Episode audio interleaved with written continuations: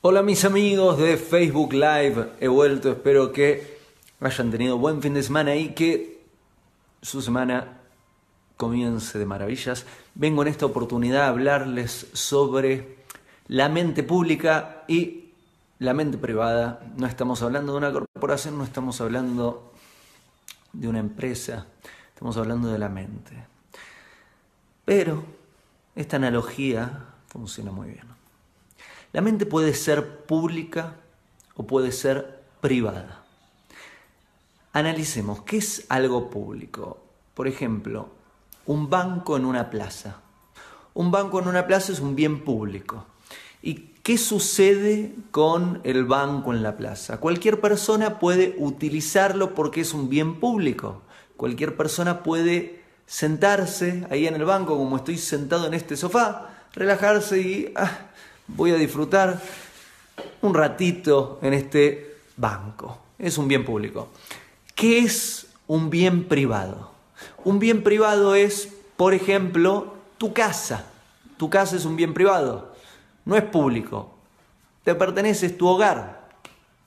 No puede venir alguien, abrir la puerta, abrir la heladera, agarrar comida, tirarse en el sofá rascarse la barriga e irse sin conocerte. ¿Estaría llamando a la policía? ¿Por qué? Porque es tu casa, es un bien privado. ¿Se entiende? Estamos hablando de lo que es un bien público y un bien privado. Ahora bien, vamos a llevar este análisis de los bienes públicos y privados a tu mente. La mente puede ser privada o puede ser pública. La mente cuando no está trabajada funciona como un bien público. La mente cuando está trabajada, cuando educamos a nuestra mente, cuando educamos nuestra forma de pensar, la vamos refinando y la convertimos en un bien privado. Cuando la mente es un bien público, funciona como la plaza, como el banco en la plaza. ¿Qué quiere decir?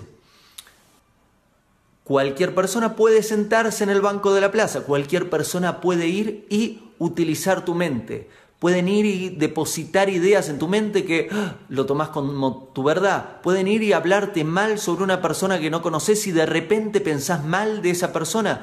Pueden contarte una situación que es desconocida para vos y ¡ah! es verdad de repente.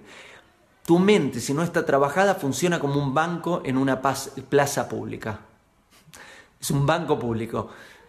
Cualquier persona puede utilizar tu mente y no está bien que así sea.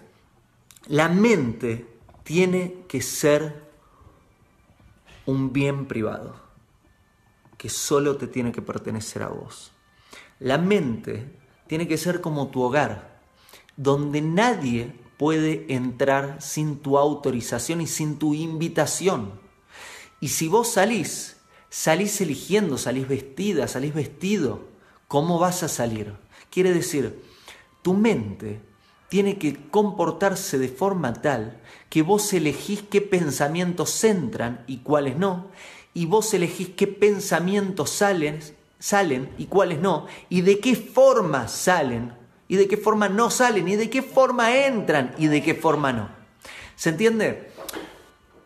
Y esto que te cuento aplicó en todo momento de la historia y especialmente creo que aplica hoy en este mundo en el que nos encontramos. Porque nos encontramos en un mundo donde hay sobreinformación, donde no es que no hay acceso a información o acceso a estímulos como por ahí antes era más difícil. Ahora gracias a los avances tecnológicos, gracias a Internet, tenemos demasiada información. Busca información sobre cualquier tema que te interese y tenés too much demasiada. Entonces, tenés que empezar a filtrar, tenés que elegir qué información querés que entre a tu mente, porque si no tu mente va a ser un bien público y van a mess up with your mind, quiere decir, van a complicarte los pensamientos. Y no está bueno que suceda eso porque una mente no trabajada puede conducirte al sufrimiento y muchos problemas en todas las áreas de la vida. Pensalo Así, la forma en que te relacionas, la forma en que te comunicas, la forma en que actúas. Si no trabajas tu mente, puede destruir tus relaciones, tus relaciones con tus amigos, con tu pareja, con tus padres, con tus hijos.